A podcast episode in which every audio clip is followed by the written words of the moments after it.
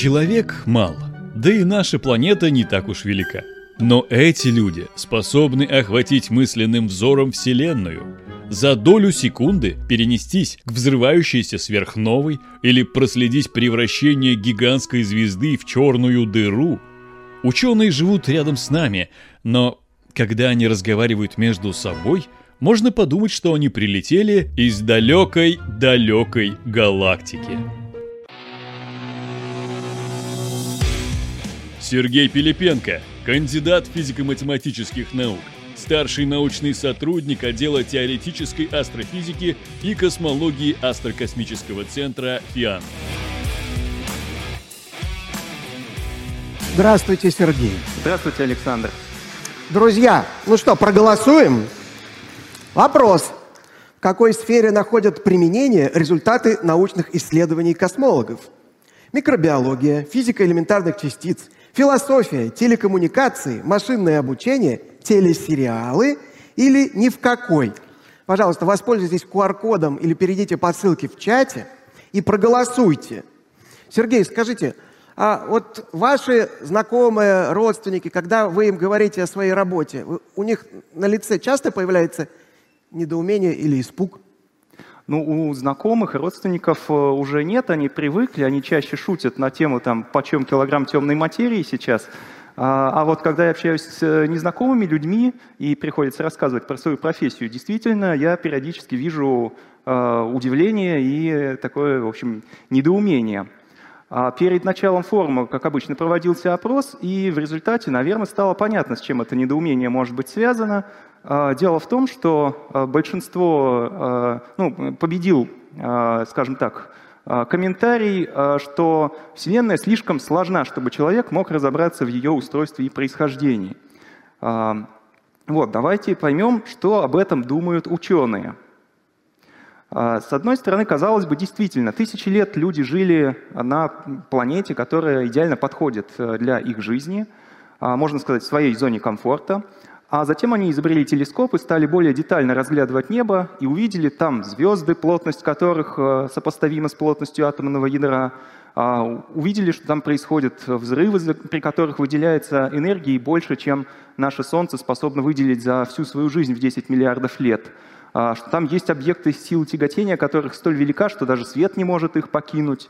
А еще они увидели, что а, наша Солнечная система находится в огромном звездном острове нашей галактики Млечный Путь, а, в которой больше 100 миллиардов других звезд. И сама эта галактика не одинока. А, галактики распределены в пространстве не абы как, они образуют ячеистую крупномасштабную структуру, которая напоминает пену, и вся видимая часть Вселенной заполнена миллиардами галактик. На этой картинке каждая отдельная точка — это галактика. А кроме того, мы узнали, что Вселенная э, меняется со временем, она эволюционирует. Сейчас она расширяется, а, и когда-то она была совсем другой. Ее а, плотность была колоссальна, была высокая температура в ранние моменты ее жизни. А, кого-то эта картина воодушевляет, кого-то она пугает, у кого-то вот вызывает недоумение. Что же по этому поводу думают ученые? Ну, для ученых э, любой объект нашего мира, включая весь мир в целом, э, является объектом исследования э, с помощью моделей, с помощью построения моделей. То есть ученые пытались долгое время построить модель нашей Вселенной. Для того, чтобы это сделать, нужно сначала принять один факт, а именно, что законы природы, которые мы знаем здесь на Земле, также одинаково действуют э, и в других местах Вселенной, то есть в других галактиках, и также они одинаково действовали в далеком прошлом этой Вселенной. Это не просто голословное утверждение, в которое надо поверить, это факт, который можно проверить экспериментально. И есть масса способов это сделать. Один из них состоит в том, чтобы сравнивать между собой скорость хода часов, работающих на разных физических принципах. Ну, представьте себе э, часы-ходики с качающимся маятником, если кто помнит э, школьный курс физики, то период колебаний такого маятника определяется силой тяготения Земли. То есть здесь участвует гравитационная сила. Вообще ученые а, описывают все законы природы в терминах всего четырех взаимодействий – гравитационного, электромагнитного, слабого и сильного или ядерного. И постоянство законов природы означает э, постоянство нескольких констант, которые описывают силу этих фундаментальных взаимодействий. Так вот, ходики описываются гравитационной константой, а если мы возьмем какие-нибудь наручные часы, то в них э, маятник уже колеблется за счет э, обычной пружины, и, соответственно, в этом участвуют только электромагнитные силы, гравитация не участвует. А, то есть скорость хода этих двух разных часов определяется разными фундаментальными законами, разными фундаментальными константами. А, у ученых сейчас есть часы, которые, конечно, гораздо точнее, чем любые механические часы, но принцип тот же. Разные типы часов работают на разных законах природы, и поэтому, сравнивая между собой скорость хода этих часов, можно установить, меняются ли эти константы по отношению друг к другу. И выяснилось, что на, период, на промежутке порядка года а, константы остаются постоянными с точностью до 16 знака после запятой, то есть очень с хорошей точностью. А, кроме того, мы можем посмотреть, что было с константами а, на большем интервале времени. Нам так повезло, что на нашей планете, в местечке Окла в Африке, почти 2 миллиарда лет назад действовал природный ядерный реактор, в котором происходило деление урана. Когда геологи вместе с физиками исследовали остатки этого природного реактора, то по содержанию в нем а, изотопов разных элементов, они смогли установить, что для того, чтобы этот реактор функционировал и произвел нужное количество вот, зарегистрированных этих продуктов реакции, а, значения фундаментальных констант в прошлом должны были быть такими же, как сейчас, 2 миллиарда лет назад.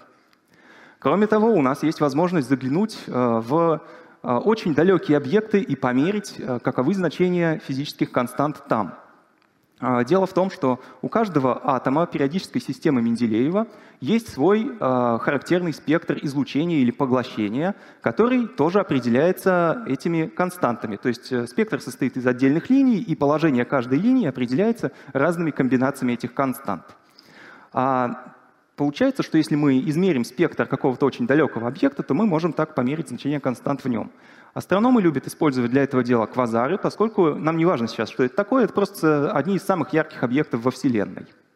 И выясняется, что константы также с хорошей точностью одинаковые на расстояниях э, порядка 10 миллиардов э, световых лет от нас. Ну и поскольку эти объекты далеко, то свет от них шел долго, тоже 10 миллиардов э, лет назад константы были такими же, как здесь и сейчас. А, в общем, так мы выяснили, что законы природы действительно с хорошей точностью сохраняются. Поэтому мы можем строить модель Вселенной. А, но а, модель должна воспроизводить какие-то наблюдаемые характеристики Вселенной с нужной нам точностью. О каких характеристиках мы можем говорить? Если мы посмотрим на всю Вселенную, какой мы знаем, то она довольно сложная. Там есть галактики, звезды, планеты, на некоторых планетах есть жизнь. Конечно, все это, воспро... Э, все это многообразие воспроизвести мы пока не можем. Но если мы посмотрим на Вселенную на очень больших масштабах, а, опять же, картинка, где каждая галактика — это точка, на таких больших масштабах нам уже не важно знать, есть ли там в каждой галактике планеты, сколько их, что на них происходит. А нам достаточно учитывать только одну силу гравитации, поскольку только она является дальнодействующей. И таким образом мы можем построить, например, модели крупномасштабного распределения галактик.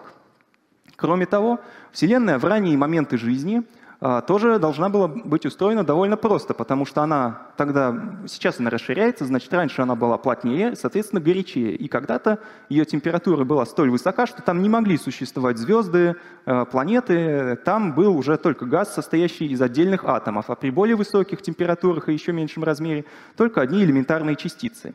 А физикам очень понятно, как описывать моделями поведение газа из атомов или элементарных частиц. Поэтому эти модели оказались довольно простыми, и люди быстро их построили.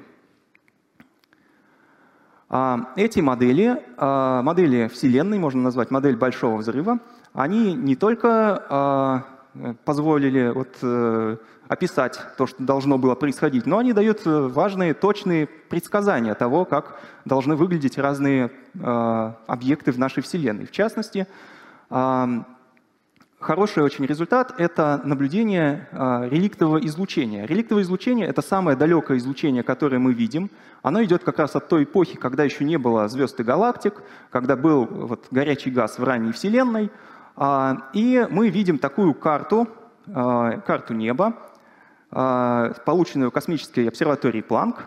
На ней показана яркость э, разных участков неба, такие пятна, и чем ярче пятно, тем больше была плотность э, газа в том месте, вот куда сейчас, э, где сейчас это видно на небе. И можно построить график зависимости яркости пятна от его размера. А точками показаны наблюдательные данные Планка, а кривой показана теоретическая модель. А видно, что модель прекрасно соответствует этим наблюдательным данным, и, кроме того, модель, она довольно сложная, то есть это не одно какое-то там число случайно угадать, а вот такую сложную кривую она воспроизводит и предсказывает удивительно точно. Кроме того, мы можем моделировать э, э, отдельные галактики. Здесь сверху показаны примеры фотографий наблюдаемых галактик, а снизу э, численных моделей таких же галактик. Они тоже получаются с хорошей точностью. Ну и получается, что вот э, там какие-то язвительные комментарии о том, что куда мы там лезем в 14 миллиардов лет э, истории нашей, когда мы не можем, допустим, погоду предсказать на больше, чем на несколько дней вперед. Они отчасти правдивы, потому что э, для того, чтобы предсказать погоду, нужно учитывать гораздо более сложные вещи, строить более сложные модели, чем модель ранней Вселенной.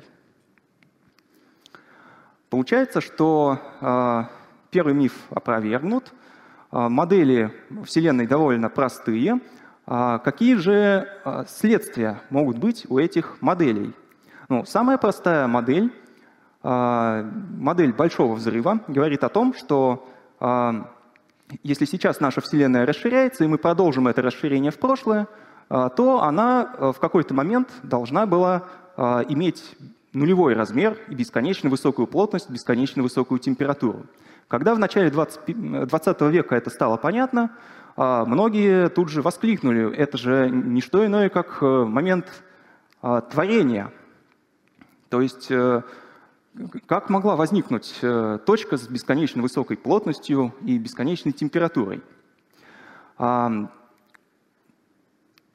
Вот э, так выглядит эта простейшая модель. А, то есть действительно э, так меняется размер Вселенной в зависимости от времени. Если его продолжить до нуля, до нулевого возраста, то формально получается, что размер будет нулевой. Но на самом деле это давно стало ясно, что это очень упрощенная модель, и она не должна быть применима к реальности. Причина в том, что наша Вселенная неоднородна. Мы сами пример такой неоднородности. Плотность воды, например, отличается почти на 28 порядков от средней плотности Вселенной. А, и ну, мы видим и крупномасштабные неоднородности, вот это вот пену в распределении галактик. А если бы Вселенная началась из одной бесконечно малой точки, то она бы имела одну плотность на всю Вселенную, не было бы неоднородностей, она была бы одинаковая везде и была бы очень скучной. А поэтому современная наука говорит о том, что до стадии горячей Вселенной была некая другая стадия, которую мы пока точно не знаем, но есть ряд гипотез о том, что это могло быть. Конечно, нельзя а, полностью отмести гипотезу творения, потому что а, Творец э, в христианской религии, например, он всемогущий, и поэтому он, в принципе, мог сотворить такую вселенную, э, которая идеально описывается ее физическими законами, и проверить факт творения, находясь в этой вселенной, никак нельзя. А чуть более, ну и получается тогда, что эта гипотеза, она не научная, потому что ее нельзя проверить научными методами. Чуть более научной является гипотеза симуляции, что мы живем в компьютерной модели. Мы сейчас умеем моделировать крупномасштабное распределение галактик, когда-нибудь, может, сможем там моделировать планеты и более сложные системы, все вместе, вот такую Вселенную. А, но а, эту гипотезу вроде бы можно проверить, потому что любой компьютер имеет какие-то ограничения. А, например, а, числа в нем представлены конечны, ну, последовательностями а, из цифр конечной длины, то есть есть ограничения на точность чисел и можно искать эти численные эффекты в наблюдениях. Наиболее популярна сейчас э, гипотеза о том, что Вселенная родилась а, в результате а, перехода а, первичного вакуума в другое состояние. Этот процесс часто называют инфляцией. Эта теория предсказывает рождение неоднородностей во Вселенной за счет хорошо известного физикам процесса, и параметры неоднородности оказываются удивительно похожими на то, что мы наблюдаем то есть количество вот этой пены в распределении галактик она воспроизводит. Также она предсказывает э, существование первичных гравитационных волн, то есть колебаний пространства, которые сейчас активно ищут и, может быть, в ближайшие лет 30 найдут. Также она предсказывает рождение множественных вселенных, то есть наша вселенная должна быть не единственной. А есть гипотезы, которые, а, в которой Вселенная рождается в результате столкновения каких-то многомерных поверхностей, погруженных в пространство еще большей, измере, э, еще большей размерности. Там, может, вы слышали про 11-мерное пространство и все такое. А, в этих моделях тоже рождается много вселенных, а проверить их можно с помощью измерений гравитации на микроскопических масштабах, потому что наличие дополнительных измерений портит немножко гравитацию. Есть также красивая гипотеза, что Вселенные могут рождаться внутри черных дыр. Это объекты силы тяготения, которых столь высока, что свет не может их покинуть, а сами черные дыры рождаются нормально в нашей Вселенной в результате звездной эволюции. То есть массивные звезды взрываются, образуются черные дыры, их много в нашей галактике. А в этом случае, а, если мы сами живем внутри черной дыры, то а, свойства нашей Вселенной должны немного меняться в зависимости от направления в пространстве. И это тоже можно искать экспериментально. Пока таких отклонений от, э, не, обнаружено, но все дело в точности, с которой мы ищем. А, итак, э, наука в состоянии объяснить появление Вселенной, не прибегая к гипотезе творения. А, но вот многие гипотезы, о которых я говорил, они предсказывают существование множественных вселенных, то есть что их рождается много. Узнаем ли мы когда-нибудь, что есть другие вселенные на самом деле? А, первый мощный аргумент, который а, говорит нам в пользу множественности Вселенной, это так называемый антропный принцип. Довольно давно физики обнаружили, что а, небольшое изменение фундаментальных констант, про которые я говорил в начале, приводит к тому, что наша Вселенная становится необитаемой. Ну, например, если чуть больше будет э, величина ядерных сил или чуть меньше, то у нас либо весь водород превратится в гелий на ранних стадиях жизни Вселенной, и у нас тогда не будет воды во Вселенной, либо термоядерные реакции в звездах будут происходить неэффективно, и звезды не смогут ничего согреть. То есть Вселенная будет холодной. А решение этого парадокса в том, что а, если Вселенных рождается очень много, они рождаются с разными значениями фундаментальных констант, но жизнь зарождается только в тех Вселенных, в которых э, сложились удачные обстоятельства, и зарождение жизни возможно. Казалось бы, тривиальный факт, ну вот он может нам говорить о том, что Вселенных много. Но можно ли их увидеть? Другие вселенные, конечно, могут находиться бесконечно далеко от нас или в других измерениях, и мы тогда их, может, и не увидим. Но есть один тип объектов, который предсказывает теория гравитации, который может связывать между собой разные вселенные. Это кротовые норы. Проще всего их себе представить, если взять э, лист бумаги. А, от одной точки до любой другой на этом листе можно пройти разными способами, но если сложить лист пополам и проткнуть, появляются новые траектории, а, по этому листу, ведущие через вот эту дырку. Эта дырка и есть кротовая нора. А, ну и кротовые норы могут связывать между собой не только одну вселенную, разные ее точки, но и разные вселенные. Как же их искать? Теория говорит о том, что эти объекты должны быть очень похожи на черные дыры. Но черные дыры ничего не излучают, как мы поймем, что это такое. Вот э, слева показано изображение черной дыры, созданное художником. А, сама черная дыра, конечно, ничего не излучает, но излучает окружающее вещество. А, и мы видим тень от черной дыры на фоне этого излучения. По центру показано а, реальное изображение черной дыры в 2018 году, полученное наземными радиотелескопами. На нем тоже видна в центре вот эта самая тень. Оно довольно размытое из-за того, что наши телескопы пока еще не идеальны для этой задачи, а справа показано то, как на самом деле должно выглядеть это изображение по мнению ученых, то есть компьютерная симуляция. А, вот, оно немножко более детальное. И а, черные дыры от кротовых нор должны отличаться а, довольно тонкими деталями на этом изображении. То есть внутри вот этой черной тени а, должны быть такие кольца даже для черных дыр за счет того, что сильная гравитация черной дыры заставляет свет описывать сложные траектории вокруг черной дыры, наматывая там круги. А у кротовой норы эти кольца будут э, других размеров и другой формы.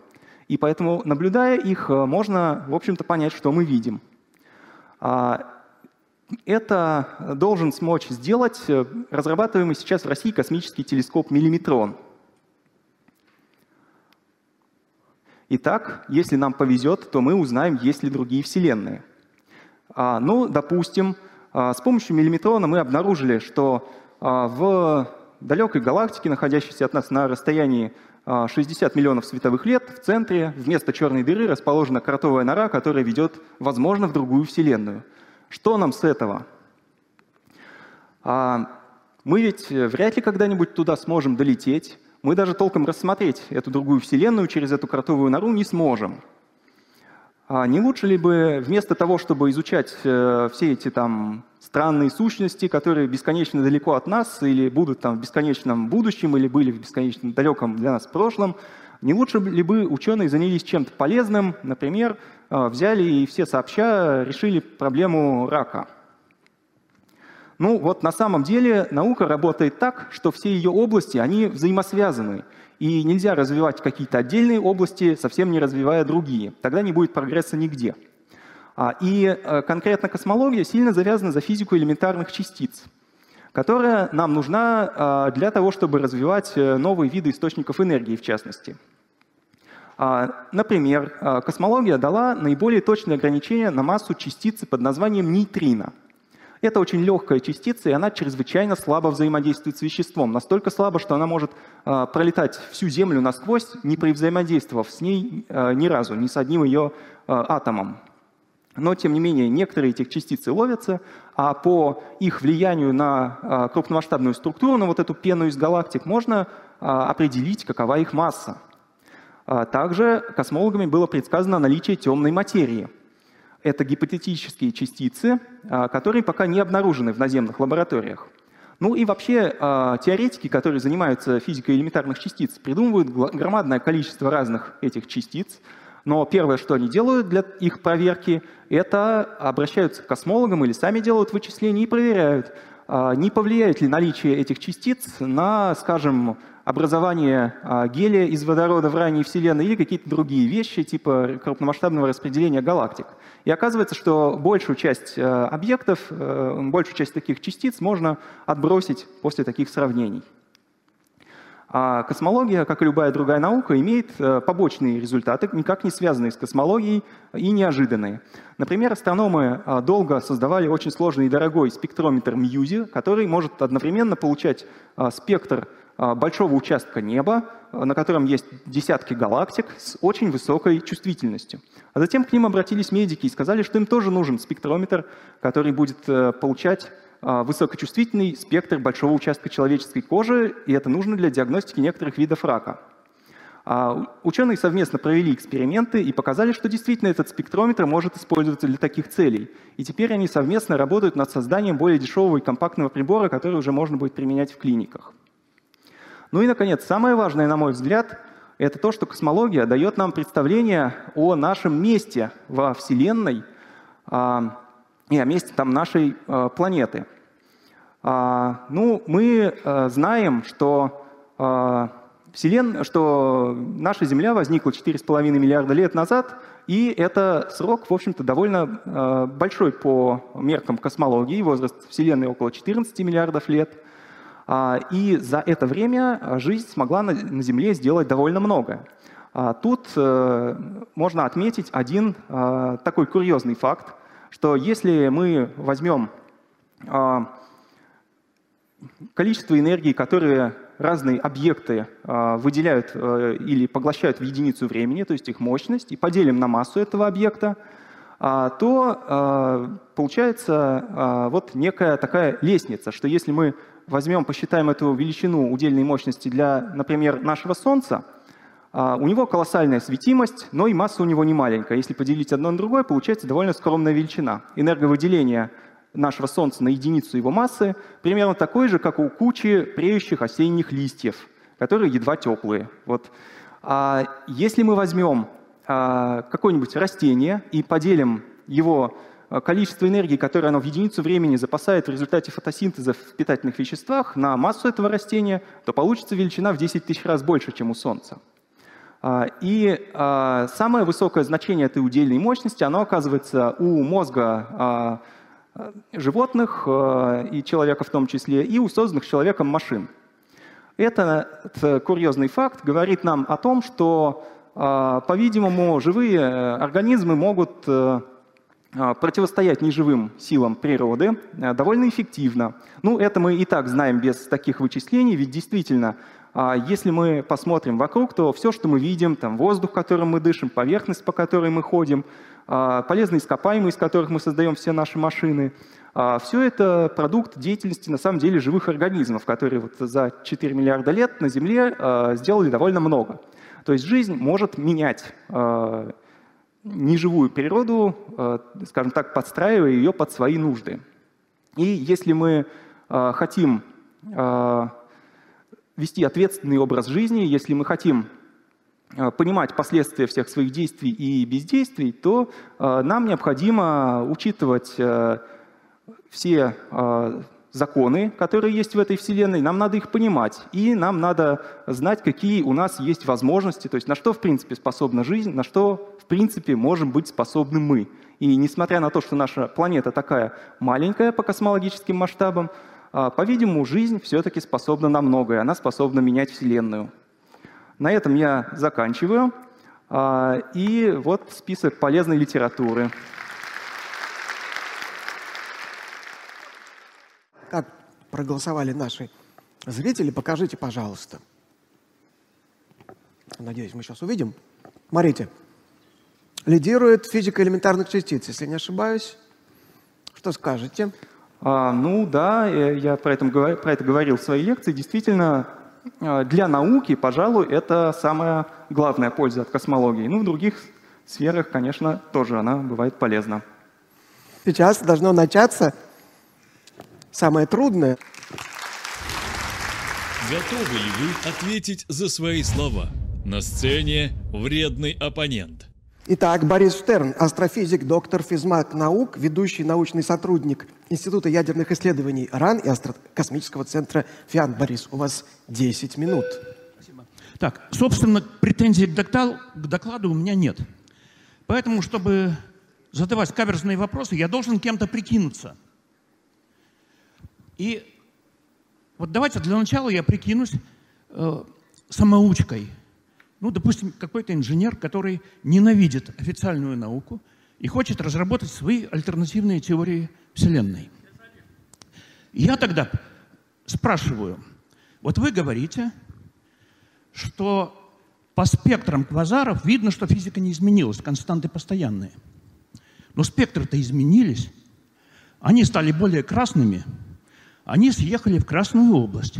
И у меня такая идея, что а может, они съехали в Красную область, потому что электромагнитная константа была слабее. Что она растет со временем. Электромагнитная константа слабее, уровни все ниже, выше вернее. И кванты, соответственно, меньше энергии, краснее. Что вы мне возразите? Ага, спасибо за вопрос. Ну, во-первых, да, я не сказал, что спектры на самом деле от далеких объектов еще смещены в Красную область за счет красного смещения, но это, может быть, многие знают. А вот что касается самого вопроса, а, на самом деле а, значения констант входят в ну, влияют на положение спектральных линий довольно сложным образом. Ну, грубо говоря, есть линии, которые пропорциональны значению самой константы электромагнитной силы, а есть линии, которые, положение которых зависит от квадрата этой константы. Поэтому если мы измеряем разные линии, то а, если бы менялась константа, они бы у нас не просто а, все одинаково съехали в одну сторону, они бы еще и разъехались сложным образом. И вот как раз отсутствие таких сложных сдвигов позволяет нам говорить о том, что все-таки константы не менялись. Принято. Значит, уточнение. Уточнение. Конкретно это постоянная тонкость структуры. То есть линии расщеплены, и то, как они расщеплены, действительно зависит уже от квадрата. И берем отношение энергии линии к э, величине расщепления, прямо получаем электромагнитную константу. Точность определения одна миллионная примерно. Так, это я перестал прикидываться, теперь снова прикидываюсь. Значит, допустим, я уже научный работник – который обладает некоторым количеством э, космологических знаний, но который не любит э, стандартную космологию и тоже пытается изобрести что-то свое. я говорю, неужели вы не знаете, что результаты космического телескопа Джеймса Уэбба опровергают стандартную космологию? Почему? Потому что они видят хорошо сформированные типа галактики, уже дисковые, а, с красным смещением 16 с чем-то, что соответствует возрасту Вселенной 250 миллионов лет от Большого взрыва, якобы от Большого взрыва. Значит, а, не было никакого большого взрыва, они бы не успели сформироваться. То есть все модели формирования галактик не позволяют сформировать эти галактики за 250 миллионов лет. Значит, не было большого взрыва, было что-то другое. Например, какой-нибудь плавный отскок. Вот. Что вы мне возразите? Да, тоже очень интересный вопрос. Ну, во-первых, э, касательно наблюдений Джеймса Веба, они еще только появляются, это совсем свежие данные и еще не окончательно подтверждены. То есть вот эти галактики за 250 э, миллионов лет от Большого взрыва на самом деле могут оказаться э, галактиками спустя примерно 2 миллиарда лет после Большого взрыва, которые по своим спектральным характеристикам довольно похожи. А, и будущие исследования покажут, что же на самом деле нашел Джеймс Веб. Ну, это там дело ближайшего года, может быть. Скоро мы узнаем. А, ну, предположим, что все-таки они окажутся а, столь далеко. Тогда тут есть э, такие соображения. Во-первых, мы пока еще не очень точно умеем моделировать образование первых галактик. То есть э, модели есть, но нет консенсуса по этим моделям. То есть некоторые модели действительно опровергаются э, таким способом, такими наблюдениями, а, но не все. А, другое соображение, что если даже мы будем, если эти модели, опять же, разовьются настолько, что мы сможем сказать, что да, в рамках стандартной космологической модели, которая есть сейчас, мы не можем объяснить образование этих галактик столь рано, в таком количестве, как их видят. А, тем не менее, а, все же это можно будет объяснить э, небольшой модификацией стандартной модели. Вот, э, я рассказывал про гипотезу инфляции надо будет лишь немного поменять параметры этой инфляции, чтобы она проходила неравномерно, а с какими-то задержками или скачками. А, тогда количество мелкомасштабных, ну, количество э, неоднородностей э, в распределении материи на довольно мелких масштабах соответствующих галактик э, будет выше. То есть э, вещество будет там распределено более неоднородно, чем вот эта вот пена на больших масштабах. А, и мы, в частности, в Астрокосмическом центре сейчас работаем над численным моделированием а, Вселенной с э, такой постановкой, где вот это произошло, и поэтому галактики там образуются раньше. То есть это можно сделать и, в общем-то, оставаясь в рамках э, модели Большого Взрыва. Ну, а касательно моделей плавного отскока, то, э, по моему мнению, то есть это модели, в которых была другая Вселенная до нашей, которая также расширялась, потом она стала сжиматься, э, сжалась до какого-то плотного состояния и снова стала расширяться. Произошел отскок. А вот в такой модели э, она, в общем-то, не намного лучше, чем модель Большого взрыва. Для того, чтобы отскок произошел, тоже нужно всякие там, ну, похожие на инфляцию штуки придумывать. Так. Хорошо. Остается добавить, что красное смещение 16 – это фигня полная. Это так называемый фотометрический редшифт, где легко ошибиться в четыре раза. Значит, э, последний вопрос. Теперь я уже прикидываюсь более серьезным человеком, гораздо более серьезным, чем я сам. А именно Полом Стейнхардом. Есть такой космолог, который внес большой вклад вообще в становление космологии и который не любит теорию космологической инфляции, о которой говорил Сергей. И вот там у него среди аргументов есть демагогические, но есть один вполне реальный. Смотрите, из вот этих спектров, которые Сергей показывал, мы знаем, что Вселенная расширялась э, экспоненциально, стадия инфляции была при плотности Вселенной в миллиард, в триллион примерно, в триллион раз ниже, чем планковская плотность. А планковская плотность – это такая палочка-выручалочка, где возможны всякие чудеса где возможен там резкий туннельный переход, скажем, из ничего во Вселенную, которая начала экспоненциально расширяться. Но этот триллион, это ужасно далеко от Планка. Не может квантовая механика дать э, такого гигантского скачка. Вот. То есть инфляция в самом своем начале не обоснована. Поэтому надо э, другие модели придумать. Вот теория отскока – это то, что Пол Стейнкарт любит. Будете ли вы ему возражать? Пожалуй, буду. А, Ну, во-первых, надо немного пояснить, что вот эта вот планковская плотность – это действительно некая конструкция, которую придумали физики, и э, можно сказать так, что вот первичный вакуум, из которого родилась наша Вселенная в этой гипотезе, э, он имел плотность примерно на 120 порядков выше, чем плотность нынешнего вакуума. А э, модели инфляции, они вот э, почему-то стартуют с плотности, которая на 12 порядков ниже, чем эта плотность первичного вакуума, которую там могут изобразить физики, занимающиеся элементарными частицами. Вот в этом некое несоответствие. А, ну, во-первых, а, это несоответствие связано действительно с нашим незнанием. Для того, чтобы работать с планковской вот этой плотностью гигантской, колоссальной, нам нужно иметь теорию квантовой гравитации, то есть увязать между собой квантовую физику и теорию гравитации. При таких больших плотностях нельзя учитывать квантовые явления, ну, моделировать квантовые явления, не учитывая гравитацию, и наоборот. И это пока не получается сделать. А, поэтому мы на самом деле не знаем, как пройти эти 12 порядков по-хорошему, но есть один способ, как это можно все-таки сделать.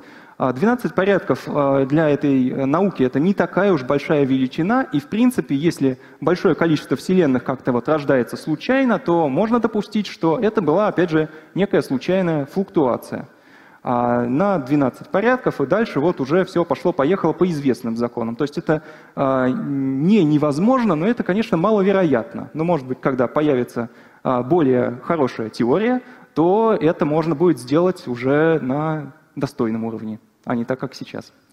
Окей, okay, только я бы добавил, что на самом деле ответ там, что мы не знаем, потому что могло быть все что угодно. Мог, мог быть каскад инфляции, который привел от планковской плотности вот, вот к этой последней инфляции. То есть там лежит и действительно вопрос, а что было до стадии инфляции, это вопрос закона, и мы не знаем на него ответа.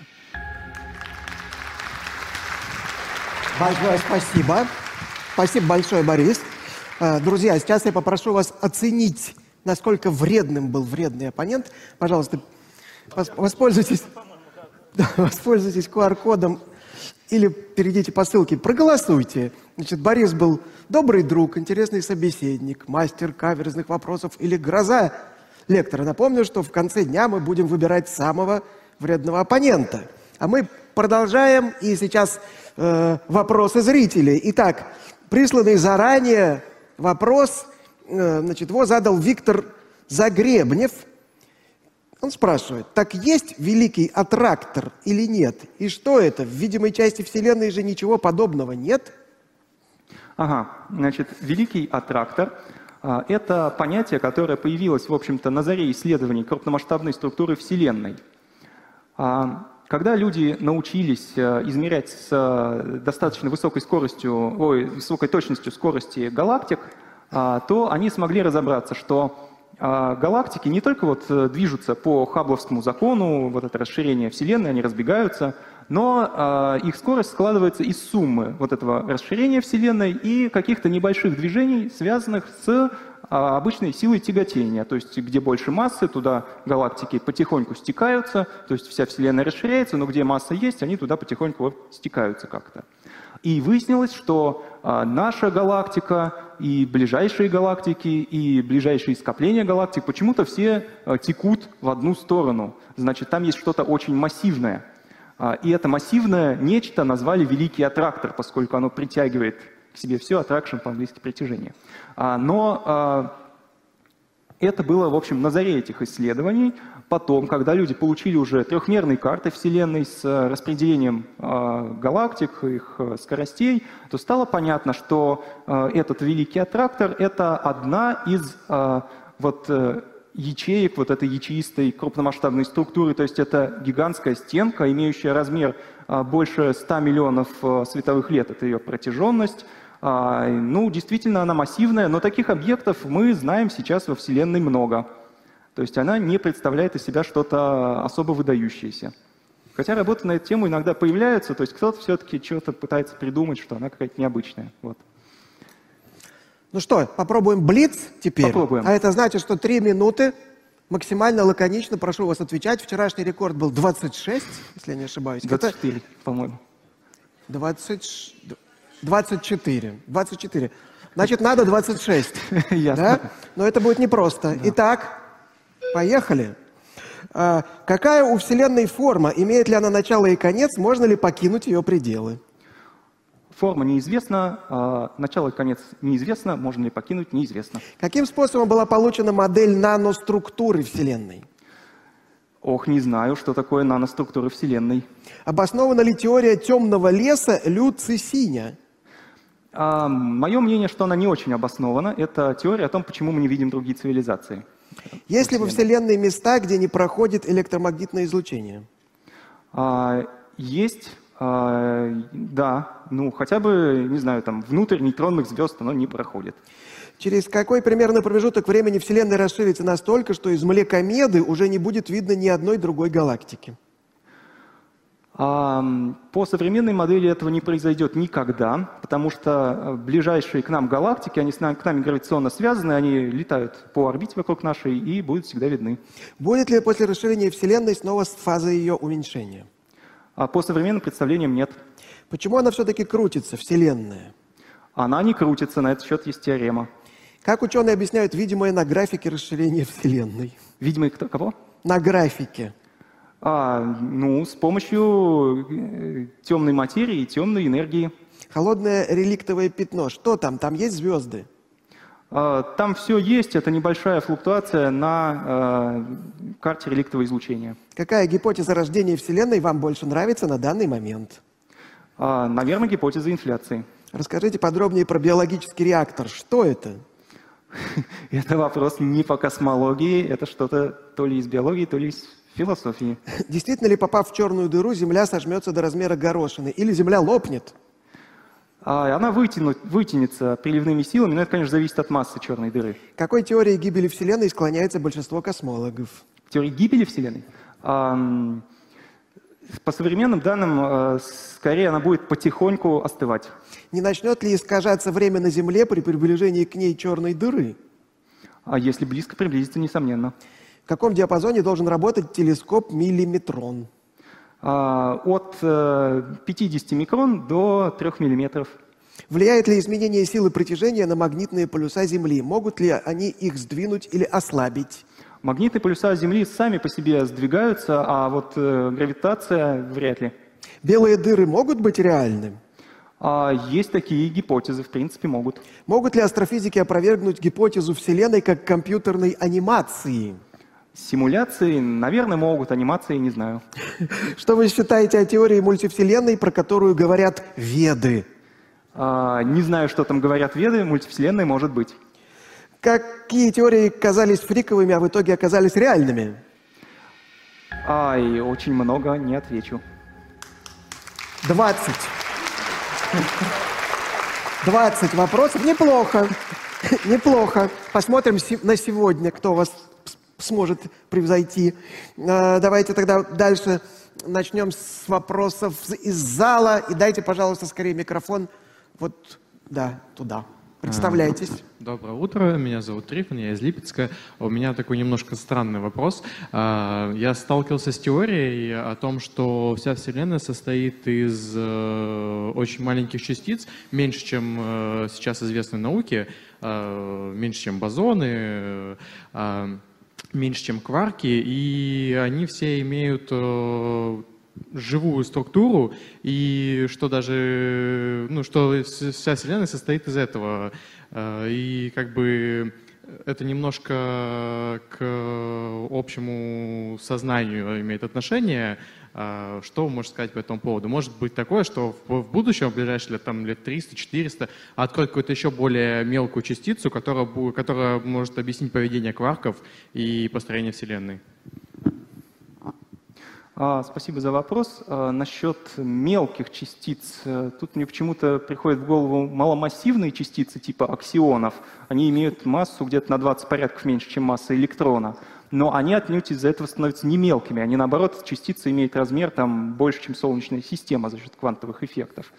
А, но это, наверное, не то, что вы имеете в виду. А если говорить про то, что наши частицы могут состоять из э, чего-то, внутри чего есть жизнь, а, то это уже противоречит современной квантовой физике. То есть э, там по квантовой физике внутри частиц жизни быть не может. Они слишком случайные. Так, а можно в первый ряд микрофон? Тут это массивная звезда горит. прямо вот сверкает. А, здравствуйте. Вопрос от фаната форума и понимания устройства Вселенной. В докладе звучит вопрос, к чему приводят попытки понять устройство Вселенной. А не приводят ли они к тому, что на деньги честных налогоплательщиков плодятся разные любители альтернативной гравитации, мультивселенной, суперструн, многообразий, колобияу и прочих вет?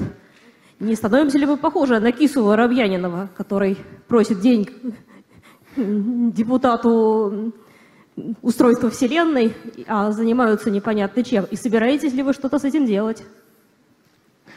Ну, э, да, спасибо за вопрос. Э, вообще, э, ученые, ну, наука так устроена, что ученые стараются исследовать те гипотезы, которые доступны проверке экспериментам. То есть, конечно, есть куча теоретических возможностей, чего можно напридумывать про Вселенную, а, но, в общем-то, деньги дают сейчас довольно осторожно и только на то, что имеет какие-то перспективы. А, вот еще пример хотел привести, что а, когда возникали современные теории, там, а, теории гравитации Эйнштейна и специальная теория относительности, и квантовая физика, поначалу, конечно, их тоже считали какими-то фриковыми теориями, не имеющими отношения к реальности. А сейчас у нас там мобильные телефоны на квантовой теории работают, в общем-то без нее никуда. Вчера тут один доктор биологических наук сказал, что, по его мнению, популяризация астрономии приводит к увеличению числа астрономических фриков. Mm. Так, вопрос, это не вопрос, это так, э, вопрос от Юры Нии из Германии. Как ученые избегают подгонки моделей зарождения Вселенной к желаемому? А, именно к желаемому? Ну, тут это, в общем-то, уже на совести ученого, а, и на совести тех, кто рецензирует его работы. То есть, э, конечно, иногда встречаются любители, у которых есть прям какая-то любимая модель, которой они все стараются подогнать. Такое бывает. Но их не всегда пропускают в хорошие журналы. Можно в конец зала микрофон отнести? Вот туда, пожалуйста. Да. Здравствуйте, Аким, город Москва. Можете ли вы прокомментировать теорию струн и сказать, какие у нее есть перспективы в науке. Спасибо. Честно говоря, я не специалист э, по теории струн и М-теории, но я слышал от моих коллег, что сейчас, в данный момент, перспективы у них не очень, потому что как раз у них трудности с наблюдательными предсказаниями, которые там можно проверить в каком-то обозримом будущем. Вопрос от зрителя Карл Август Аванти. Спрашивает он, работа с эмбрионом человека требует соблюдения ряда этических норм. Как регламентировано изучение зародыша Вселенной, если подобный будет создан в ходе научного опыта? Хм. Да, забавно.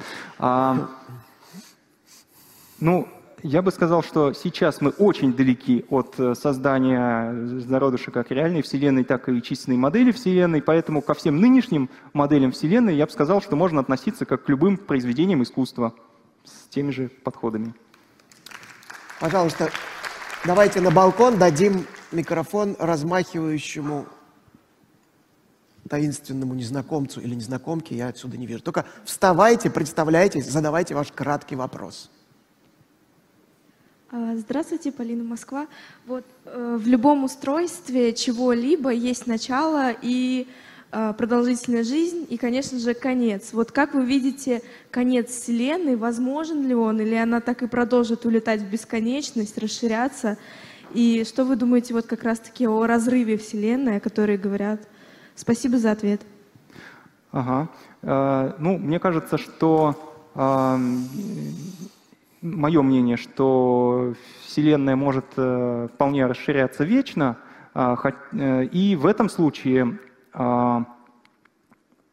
Вселенная будет постепенно остывать, а, даже при наличии темной энергии, которая ведет к ускоренному расширению Вселенной, а, никаких катастрофических явлений не произойдет, но галактики будут удаляться друг от друга настолько быстро, что мы действительно потихоньку перестанем терять галактики из поля зрения, то есть они будут улетать от нас, и мы будем переставать их видеть, далекие галактики. И даже сейчас мы уже теряем возможность коммуникации с далекими галактиками, то есть мы, например, не можем послать сообщение на галактики, которые мы видим, вот эти самые там на Z16, например, то есть э, просто до их потомков это не дойдет из-за темной энергии.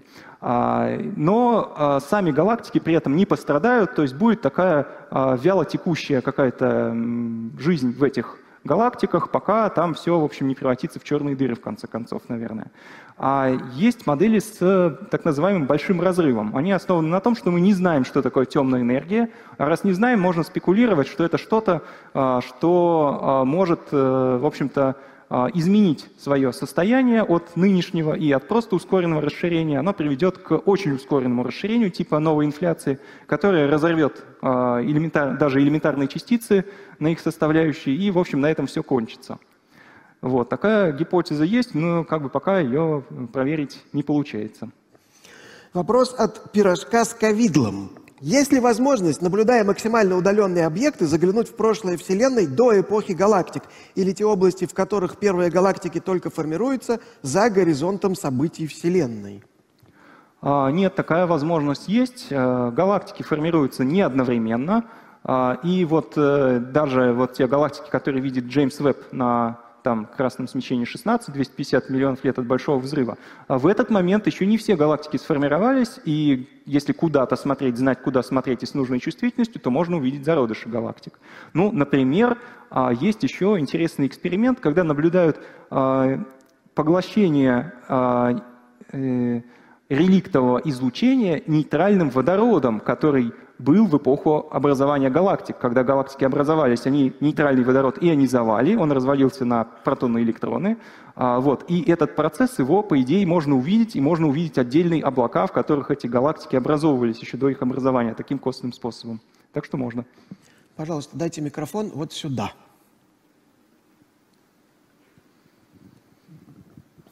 Здравствуйте, Виталия, город Москва. У меня такой вопрос. А, в 12 сезоне «Теории Большого Взрыва» Эми и Шелдон доказали теорию суперсимметрии. Можете ли вы, если знаете эту, эту теорию, объяснить простым языком, что это такое? А то так и не поняла. Спасибо. Э, вот, к сожалению, я вас разочарую. Я не специалист по физике элементарных частиц, и про суперсимметрию не расскажу. Извините. А, эм, Александр Воронков спрашивает, не является ли принцип неопределенности Гейзенберга аргументом в пользу гипотезы симуляции? А, ну, есть такие, в общем, утверждения, а, что а, как раз вот э, это самое, а, этот самый принцип неопределенности Гейзенберга, то есть то, что частица не может иметь одновременно точно измеримые координату и скорость, все это можно э, измерить только в комбинации, а по отдельности, если точно измеряешь одно, то очень неточно другое. А, есть гипотеза, что это действительно численный эффект компьютера, на котором симулируется наша Вселенная. Но он, в общем-то, пока это голословное утверждение. То есть э, каких-то более веских оснований нет, чем вот Так, пожалуйста, дайте, дайте микрофон вот сюда. А, здравствуйте, Дмитрий из Стаханова. У меня такой вопрос. А существуют ли альтернативные гипотезы тепловой смерти Вселенной? А, так, я не очень понял вопроса, что значит альтернативные чему? Вот тому, что я рассказал, вы имеете в виду? А, а честно говоря, я про них не знаю, про альтернативные. А? Ну, я понял. Ну вот э, нет, наверное, мне добавить нечего к тому, что я уже сказал про варианты смерти Вселенной. Э, то есть, да, она будет медленно остывать, и там что-то будет падать в черные дыры. А, нет, ну есть, конечно, какие-то еще там э, отдельные эффекты, что черные дыры постепенно испаряются, то есть с них будет что-то лететь, э, вот, но все равно энтропия нарастает, и, в общем, тепловая смерть, она как-то должна происходить. Вопрос задает теф, тефтель постолок. Если заглянуть в кротовую нору, можно ли увидеть свет в конце туннеля? А, наверное, можно. Если там с другой стороны есть чему светиться, то свет будет. Так, вот дайте, э, пожалуйста, на самый-самый последний ряд микрофон. Вот там э, далекая галактика. Здравствуйте, Артем, город Владимир. У меня такой вопрос. Вот касательно принципа неопределенности Гейзенберга уже задавали вам вопрос. А вот в современной космологии вообще какие-либо индетерминированные феномены признаются? Или все это в квантовой механике и так далее объединяется, э, объясняется через скрытые возможности, как вот э, в детерминистской теории? А, не уверен, что я правильно понял вопрос, но, во-первых, квантовая теория в космологии – применяется как раз на стадии инфляции. Наши вот неоднородности во Вселенной возникают за счет квантовых флуктуаций.